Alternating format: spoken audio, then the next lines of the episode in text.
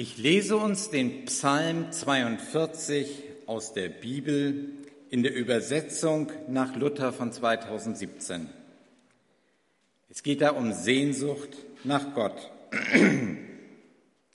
Eine Unterweisung der Korachiter vorzusingen. Wie der Hirsch schreit nach frischem Wasser, so schreit meine Seele Gott zu dir. Meine Seele dürstet nach Gott, nach dem lebendigen Gott. Wann werde ich dahin kommen, dass ich Gottes Angesicht schaue? Meine Tränen sind meine Speise Tag und Nacht, weil man täglich zu mir sagt, wo ist nun dein Gott? Daran will ich denken und ausschütten mein Herz bei mir selbst, wie ich einzog in großer Schar mit ihnen zu wallen zum Gotteshaus mit Frohlocken und Danken in der Schar derer, die da feiern. Was betrübst du dich, meine Seele, und bist so unruhig in mir? Harre auf Gott, denn ich werde ihm noch danken, dass er mir hilft mit seinem Angesicht. Mein Gott, betrübt ist meine Seele in mir. Darum gedenke ich am dich im Land am Jordan und Hermon vom Berge Misa. Deine Fluten rauschen daher und eine Tiefe ruft die andere. All deine Wasserwogen und Wellen gehen über mich. Am Tage sendet der Herr seine Güte und des Nachts singe ich zu ihm und bete zu dem Gott meines Lebens. Ich sage zu Gott, meinem Fels, warum hast du mich vergessen? Warum muss ich so traurig gehen, wenn mein Feind mich drängt?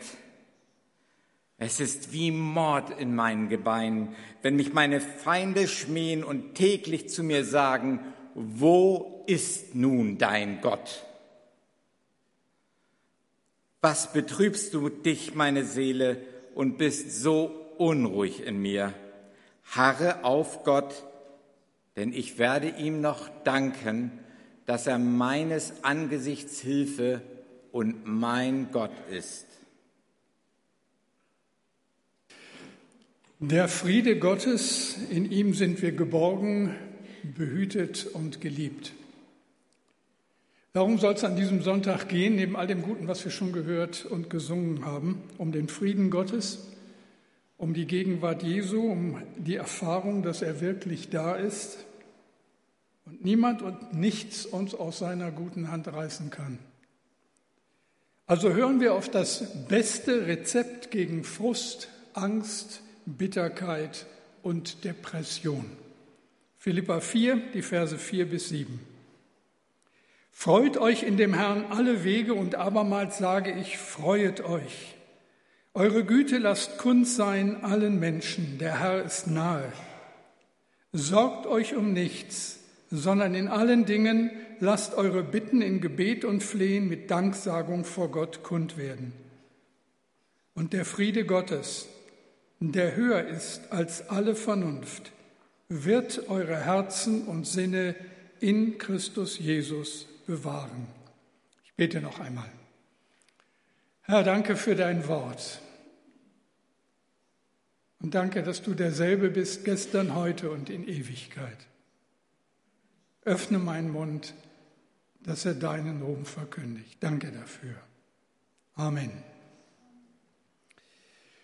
Martin Lloyd Jones, der vielleicht berühmteste Prediger in England im letzten Jahrhundert, hat einmal zu diesen Versen, die ich gerade vorgelesen habe, in einem seiner Bücher geschrieben, diese Verse sind zweifellos eine der vortrefflichsten, größten und tröstendsten Aussagen, die es je in der Literatur gegeben hat. Vom Standpunkt der praktischen Erfahrung aus gibt es nichts, was für Gottes Volk einen größeren Trost besitzt als diese Verse. Wenn das nur annähernd stimmt, müsst ihr jetzt eine halbe Stunde ganz aufmerksam zuhören und hoffen, dass ich das Richtige zu diesen wunderschönen Versen sage. Gegen die Tyrannei der Umstände inmitten einer wirklich schwierigen Welt und unendlich vielen bedrohlichen Herausforderungen klingt dieser Ruf aus dem Herzen Gottes an uns alle, freut euch, sorgt euch nicht. Aber dann schlägt sie zu, die Pandemie, und das jetzt schon seit über zwei Jahren. Und dabei weiß ich persönlich nicht, was uns mehr zu schaffen macht die damit verbundenen gesundheitlichen und wirtschaftlichen Bedrohungen oder der Schaden, den das leidige Impfthema in der Gesellschaft und wohl auch in den Gemeinden angerichtet hat. Aber das ist ja längst nicht alles. Die politische Weltlage raubt uns den inneren Frieden. Krieg in der Ukraine vor den Toren der Europäischen Union mit nicht absehbaren Folgen. Das Klima macht uns Angst. Die Prognosen sehen nicht so gut aus. Und es wird ja immer schwieriger, für inzwischen über sieben Milliarden Menschen auf dieser Erde angemessen zu sorgen. Als ich Jugendlicher war, hatten wir 3,5 Milliarden. Und ich weiß noch, wie man uns damals sagte, dann und dann werden es doppelt so viel sein. Das ist inzwischen geschehen. Ich bin aber auch ein bisschen älter geworden. Das Klima macht uns, wie gesagt, Angst. Aber auch die wirtschaftliche Entwicklung macht uns Angst. Wo hat es denn sowas gegeben? Kein Mehl in den Supermärkten, kein Sonnenblumenöl, warum auch immer. Und dann der Aufruf zur Vorratshaltung. Und dann für viele Mitbürger kaum noch bezahlbare Energiekosten. Und dann freut euch, sorgt euch nicht. Also sorry, wie soll das denn gehen? Ich glaube, die Bibel will uns helfen, in unserem Alltag klarzukommen, unsere Hoffnung ganz auf Gott zu setzen und uns bewusst zu machen, dass unsere Heimat im Himmel und nicht auf dieser Erde ist. Und darum beschenkt uns Gott mit den Evangelien und mit den Briefen der Apostel und mit den vielen guten Dingen, die im Alten Bund stehen. Psalm 4, Vers 9 zum Beispiel, da steht, ich liege und schlafe ganz mit Frieden, denn allein du, Herr, hilfst mir, dass ich sicher wohne. Also jeder von uns kann sich hinlegen, spätestens heute Abend wieder. Die Frage ist nur, ob er auch schlafen kann. Ich liege und schlafe ganz im Frieden. Wie oft sind wir hundemüde, legen uns hin und können nicht einschlafen, weil die Gedanken kreisen. Zu allen Zeiten scheint das die Menschen geplagt zu haben. Wie sonst könnte der Dichter von Psalm 42, wir haben den Psalm ja gerade gehört, so innig beten, Psalm 42, 12, was betrübst du dich, meine Seele, und bist so unruhig in mir? Harre auf Gott, denn ich werde ihm noch danken, dass er meines Angesichts Hilfe und mein Gott ist. Ich denke, an dieser Stelle sprechen wir über die vielleicht gründlichste Prüfung unseres Glaubens und unseres Christseins überhaupt. Wisst ihr, es ist eine Sache zu sagen, ich glaube und vertraue Gott. Und es ist eine ganz andere Sache, das zu leben. Es ist schon etwas Besonderes, wenn wir so glauben und vertrauen können, dass der Friede in unseren Herzen nicht von den Umständen abhängig ist, und es unserer Seele auch dann gut geht, wenn die äußeren Umstände dagegen sprechen. 1618 wurde Johann Frank in Guben an der Oder geboren. In diesem Jahr begann der Krieg, der 30 Jahre dauern sollte. Von den 16 Millionen Menschen, die damals in Deutschland wohnten, lebten nach dem Krieg noch 4 Millionen. Von Johann Frank stammt das Lied, das Johann Sebastian Bach vertont hat, Jesu meine Freude. Und in der letzten Strophe heißt es da, weicht ihr Trauergeister, denn mein Freudenmeister Jesus tritt herein. Denen, die Gott lieben, muss auch ihr Betrüben lauter Freude sein. Duld dich schon hier Spott und Hohn, dennoch bleibst du auch im Leibe, Leide, Jesus meine Freude. Jesus tritt herein. Der Freudenmeister tritt herein. Dass der Friede Gottes höher als alle Vernunft. Die unbeschreibliche Erfahrung der Gegenwart Gottes. Und hoffentlich auch jetzt in diesem Gottesdienst, hier in unseren Reihen. die unbeschreibliche Erfahrung der Gegenwart Gottes. Und die Frage an uns wird immer wieder sein, wie viel ist mein Glaube im Alltag mit all seinen Herausforderungen wert? Unterscheidet sich meine Reaktion von der eines Menschen, der Jesus nicht kennt? So viele Menschen in unserer Zeit sagen ja, dass sie am Glauben kein Interesse haben. Aber wenn sie andere sehen, die offensichtlich in der Lage sind, das Leben zu meistern, dann weckt das ja ihr Interesse und sie fragen, wie machst du das? Ich kann gar nicht verstehen, dass du trotzdem so ruhig bist. Woher nimmst du die Kraft, das durchzustehen? Christsein bedeutet, ich habe Gott kennengelernt. Er ist mein Vater. Er versorgt mich und ich vertraue ihm mein Leben an. Was passiert dann mit uns, wenn es um die vielen Dinge geht, die unser Leben so schwer machen können? Was für Ratschläge gibt der Apostel Paulus, wenn es darum geht, mit der Tyrannei der Umstände klarzukommen? Paulus schreibt im Auftrag Gottes, geleitet durch den Heiligen Geist, ihr Lieben, sorgt nicht. Sorgen bedeutet hier voller Sorgen sein. Gemeint sind so die ängstlichen, uns aufreibenden Sorgen, diese bohrenden Fragen, wie wird es werden, reicht das Geld, werde ich auch so früh wie mein Vater sterben? Wird unsere Ehe diese Krise aushalten? Wer bestützt noch Ehe und Familie? Ist Corona erst der Anfang? Wird Putin Atomwaffen einsetzen, wenn man ihn zu sehr in der Enge drängt? Und, und, und. Sorgen. Das, was uns veranlasst, über die Zukunft zu brüten, das Schlimmste anzunehmen und zu grübeln, über all das zu, andere nur das zu sehen, was schieflaufen könnte. Das ist übrigens dasselbe Wort, das Jesus in der Bergpredigt gebraucht, in Matthäus 6, 31 und 32. Da sagt er, darum sollt ihr nicht sorgen und sagen, was werden wir essen, was werden wir trinken, womit werden wir uns kleiden, nach dem allen trachten die Heiden. Denn euer himmlischer Vater weiß, dass ihr all dessen bedürft. Mit diesen Sorgen sind nicht die ganz normalen Dinge in unserem Alltag äh, gemeint, um die wir uns kümmern müssen. Also ich sage mal, wenn du abends was essen willst, musst du morgens einkaufen, kommst nicht drum herum. Und wenn die Arbeit, die äh, ihr schreibt, nächste Woche was werden soll, dann solltest du vorher üben. Das fällt in der Regel nicht vom Himmel. Also darum geht es nicht. Dieses göttliche Votum sorget nicht, ist kein Aufruf zum endlosen Chillen. Sorgen bezieht sich auf kluge Vorsorge, bezieht sich nicht auf kluge Vorsorge hier, wenn er sagt, nicht sorgen, sondern auf diese aufreibende, uns zermürbende Sorge. Und die sollte man um jeden Preis verhindern. Und jetzt kommt ein Stück göttlicher Seelsorge. Die Frage ist doch, wie kann das gehen? Wie vermeide ich dieses mich zermürbende Sorgen?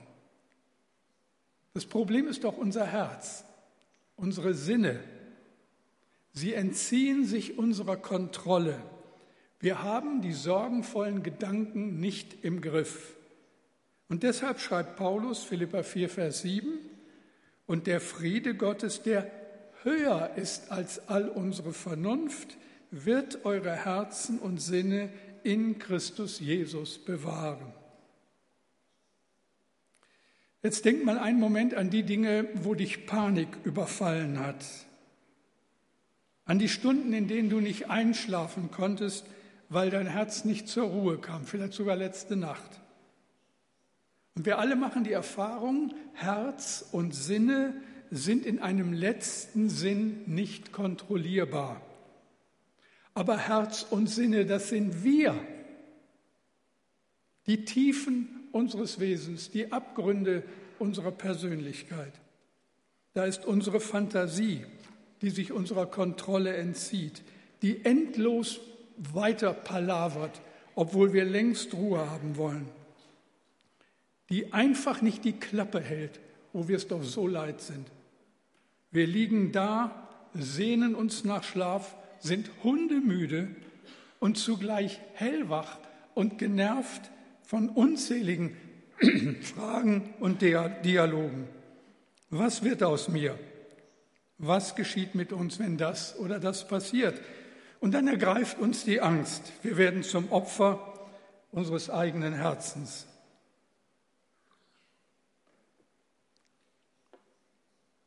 Und ist euch mal aufgefallen, oder ich denke, es ist jedem aufgefallen, dass besonders in der Nacht diese Dinge einen extra Schrecken haben. Alice Herdan Zugmeier, Ehefrau des Dichters Karl Zugmeier, beschreibt in ihrem Buch Die Farm in den grünen Bergen dieses Phänomen. Sie schreibt, in der Schweiz, aus der ich stamme, sprach man vom Alp oder von der Drut. Sie ist überall, in allen, Entschuldigung, das ist, wenn man über so ein Thema spricht. Sie ist überall, in allen Häusern, in allen Ländern, in allen Weltteilen. Man gibt ihr hundert Namen, man findet tausend Erklärungen für sie.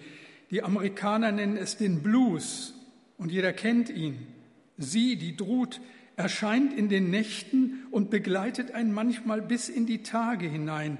Da wacht man nachts auf und der ganze dunkle Raum war bevölkert mit Unheil und Unglück. Ich nehme mal an, ihr alle kennt das. Und es ist völlig nutzlos, in solchem Moment dem Betroffenen zu sagen, er solle aufhören, sich Sorgen zu machen. Das würde er ja gerne tun, aber genau das geht ja nicht. Da kann ich auch einem hoffnungslosen Alkoholiker sagen, er soll aufhören zu trinken. Das geht nicht. Wenn uns unglückliche Menschen begegnen, sagen wir gerne, du sollst dir nicht so viel Sorgen machen. Das ist falsch, sich zu sorgen. Sorgen ändern die Lage auch nicht. Hört sich gut an, ist auch richtig, aber berührt nicht das, das, den Kern des Problems. Die Situation, die Sorgen, das, was uns Sorgen macht, bleibt ja. Alles ändert sich erst, wenn jemand kommt und mir in Vollmacht sagt, ja, es kann geschehen. Weil es nicht um ein Stück Psychologie geht, sondern um etwas ganz anderes. Ihr Lieben, es geht darum, dass wir Gott glauben. Gott kann. Wenn unser Herz und unser Sinn kreisen, wenn ich einfach keine Ruhe finden und meine aufgescheuchte Seele den Schlaf verhindert, dann gibt es nur eins, nämlich das, was Paulus hier schreibt. Philippa 4, Vers 6. In allen Dingen lasst euer Bitten in Gebet und Flehen mit Danksagung vor Gott kund werden. Also Paulus gibt eine präzise Anweisung und ich glaube nicht, dass er die einzelnen Elemente hier zufällig ausgewählt hat. Da steckt Methode dahinter, göttliche Methode. Sorgt euch um nichts, sondern in allen Dingen lasst eure Bitten in Gebet und Flehen mit Danksagung vor Gott kund werden. Also drei Punkte die ich euch hier aufgeschrieben habe. Beten, flehen und danken. Beten meint hier Anbetung. Bevor du ihn bittest, bevor du flehst, bete an. Mach dir bewusst, mit wem du es zu tun hast. Du trittst in die Gegenwart Gottes. Und dabei kann dir ein Wort aus der Bibel helfen, so wie wir es gerade ja gehört haben, ein Choral, ein Lobpreislied. Zum Beispiel dieser Choral. Befiehl du deine Wege und was dein Herze kränkt, der allertreusten Pflege des, der den Himmel lenkt. Der Wolken, Luft und Winden gibt Wege, Lauf und Bahn, der wird auch Wege finden, da dein Fuß gehen kann. Oder das Lobpreislied, das wir gerade gesungen haben. I'm no longer a slave to fear. I am a child of God. Und nach der Anbetung kommt das Flehen. Nach der Anbetung schütte ich Gott mein Herz aus. Von Dietrich Bonhoeffer stammt dieser uns so vertraute Vers. Noch will das Alte unsere Herzen quälen, noch drückt uns böser Tage schwere Last. Ach Herr, gib unseren aufgescheuchten Seelen das Heil, für das du uns bereitet hast. Von guten Mächten wunderbar geborgen erwarten wir getrost was kommen mag. Gott ist bei uns am Abend und am Morgen und ganz gewiss an jedem neuen Tag. Unsere Tochter war noch ganz klein, als sie plötzlich ihren Arm nicht mehr bewegen konnte. Sie schrie, sobald man sie nur berührte. Und wir mussten in die Kinderklinik mit ihr, aber auch die Ärzte, die sie untersuchten, waren ratlos. Und vorsichtshalber kam sie auf die Isolierstation und da lag das kleine Mädchen in einem Glaskasten. Mit einer Rückenmarkspunktion wollte man am nächsten Tag nach weiteren Ursachen forschen.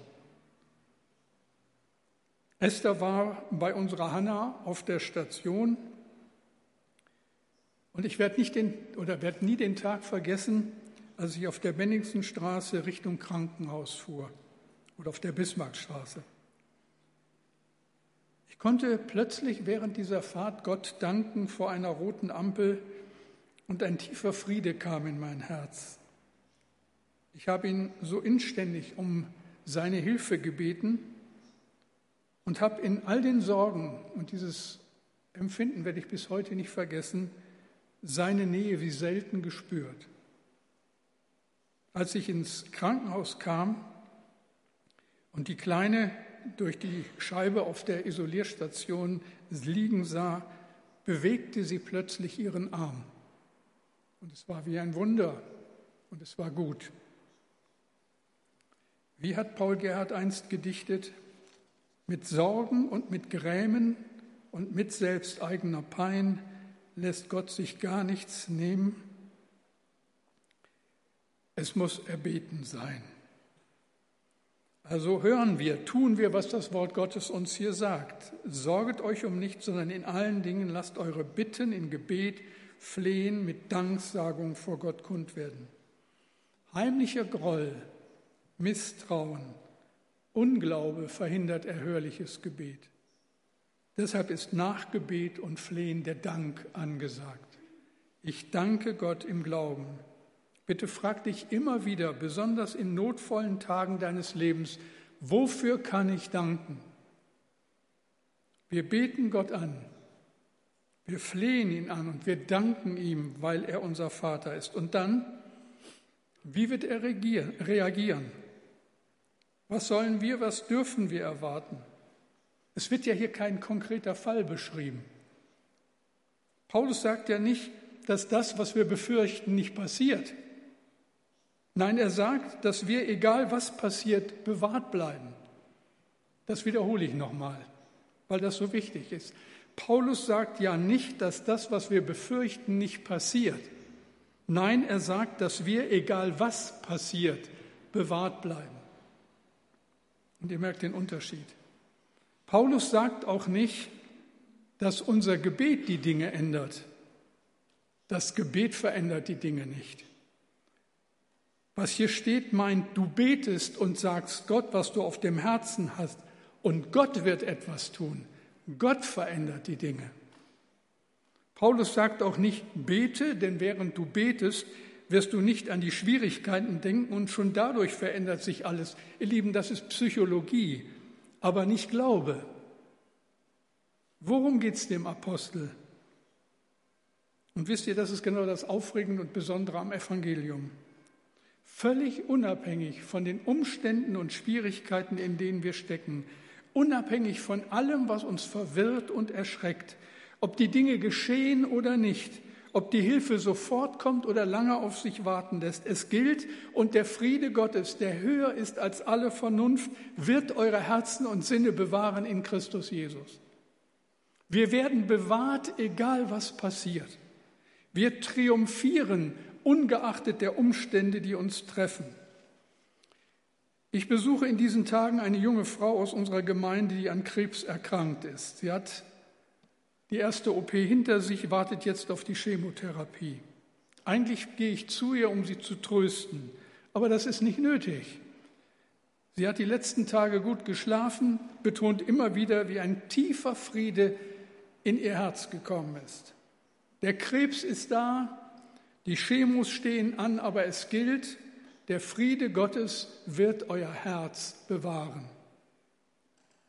Wisst ihr, wir wissen nicht, ob wir in Ehren und bei bester Gesundheit alt werden und lebenssatt sterben oder ob wir ein Leben lang mit Krankheit zu kämpfen haben, ob der Tod uns scheidet oder Schuld und Sünde eine Ehe unmöglich machen, ob unsere Kinder unserem Glauben folgen oder böse Wege gehen. Was ist unser Glaube wert? Was macht unser wirkliches Glück aus? Stephanus hat die Nachfolge damals in Jerusalem das Leben gekostet. Die Bibel berichtet, dass sein Angesicht wie das eines Engels leuchtete, als er starb. Paulus und Petrus starben unter dem römischen Kaiser Nero in Roms Amphitheater. Die Überlieferung erzählt, dass es in den Reihen der Zuschauer viele Christen gab, die ihre Jesuslieder sangen. Satan zum Trotz. Viele von ihnen wurden verhaftet und anschließend den wilden Tieren zum Fraß vorgeworfen. Johannes Huss und Hieronymus von Prag wurden als Ketzer festgenommen und verbrannt, ungebrochen in ihrem Bekenntnis zu Jesus. Paul Schneider starb für seinen Herrn im Konzentrationslager Buchenwald. Als er bei einem Fahnenappell anlässlich des Führergeburtstages am 20. April 1938 den Hitlergruß verweigerte, wurde er öffentlich mit Stockschlägen bestraft und in einer Einzelzelle gesperrt. Trotz schwerster Misshandlungen unterließ er es auch weiterhin nicht, aus seinem Gefängnis heraus das Evangelium zu verkündigen. Wenig später wurde er vom Lagerarzt mit einer Überdosis Strophantin umgebracht. Dietrich Bonhoeffer ermordeten die Nazis gegen Kriegsende. Kurz vorher hatte er seinen persönlichen Glauben so formuliert. Ich glaube, dass Gott aus allem, auch aus dem Bösesten Gutes entstehen lassen kann und will. Dafür braucht er Menschen, die sich alle Dinge zum Besten dienen lassen. Ich glaube, dass Gott uns in jeder Notlage so viel Widerstandskraft geben will, wie wir brauchen. Aber er gibt sie nicht im Voraus, damit wir uns nicht auf uns selbst, sondern allein auf ihn verlassen. In solchem Glauben müsste alle Angst vor der Zukunft überwunden sein. Wir fragen uns natürlich, wie ist das möglich? Was hat diese Menschen aushalten lassen? Was hat sie davor bewahrt, vor Angst den Verstand zu verlieren? Die Antwort kann nur lauten, der Friede Gottes. Ihr Lieben, keine Spielchen, keine psychologischen Tricks, keine Einbildung. Was Paulus sagen will, ist, du betest, sagst Gott, was du auf dem Herzen hast, und Gott wird etwas tun. Nicht ich tue etwas, nicht mein Gebet tut etwas, nein, Gott tut etwas. Und was tut er? Er bewahrt unsere Herzen und Sinne in Christus Jesus. Und wisst ihr, bewahren bedeutet ja schützen und bewachen. Und das erinnert an ein vertrautes Bild aus alter Zeit. Der Friede Gottes ist wie eine Schutzmauer um eine Stadt, wie Wälle und Türme die Sicherheit garantieren. Deshalb können wir mit Psalm 71, Vers 3 beten, sei mir ein starker Hort, zu dem ich immer fliehen kann, der du zugesagt hast, mir zu helfen, denn du bist mein Fels und meine Burg. Also bete Gott an, nenne ihm konkret deine Anliegen und danke ihm und Gott wird handeln. Die Neues Leben Bibel übersetzt Philippa 4, Vers 7 so. Ihr werdet Gottes Frieden erfahren, der größer ist, als unsere menschlicher Verstand es je begreifen kann. Sein Friede wird eure Herzen und Gedanken im Glauben an Jesus Christus bewahren. Da gilt es noch eine letzte Frage zu klären. Was ist das für ein Friede, den Gott schenken will? Höher als alle menschliche Vernunft. Ein Friede, auf den wir nicht selber kommen. Friede einer anderen Qualität. Es ist der Friede, der allein durch Jesus Christus möglich ist.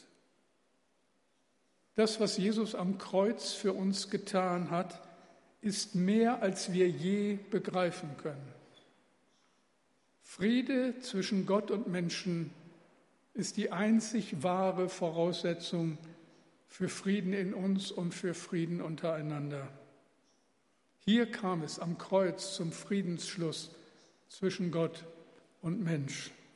Paulus schreibt in Römer 5, Vers 10, als wir noch seine Feinde waren, hat Gott uns durch den Tod seines Sohnes mit sich selbst versöhnt.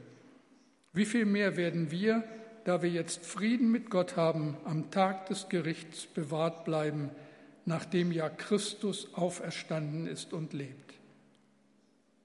Das ist der Friede, höher als alle menschliche Vernunft und von daher auch stärker als all unser Nachsinnen, Fürchten und Sinnen. Das ist unser Glück, unser ewiges Glück. Und weißt du, ich hoffe von Herzen, dass du dabei bist.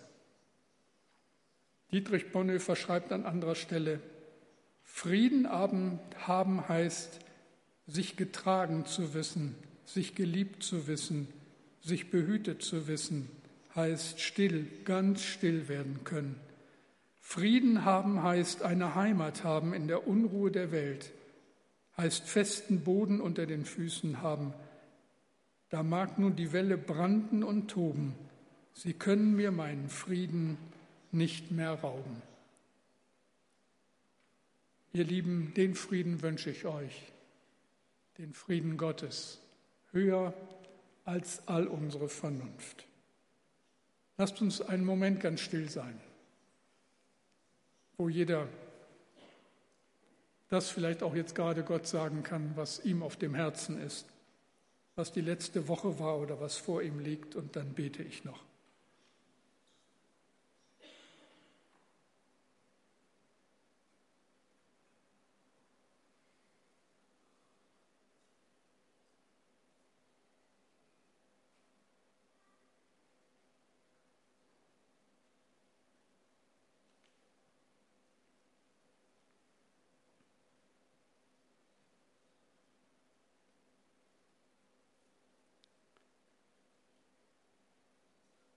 Und Vater im Himmel, in Jesu Namen danke ich dir, dass du jetzt genau kennst und siehst, was jeder Einzelne in seinem Leben so vorfindet, was ihn herausfordert, was er bewältigen muss, was in den nächsten Tagen vor ihm steht, was ungeklärt ist in Familie und Verwandtschaft mit Freunden, was Zukunftsplanung angeht, die eigene Gesundheit. Tausend Dinge, Herr, die uns jeden Tag neu fordern. Und von Herzen bitte ich dich, für jeden hier in dieser Kirche, für alle, die jetzt zuschauen,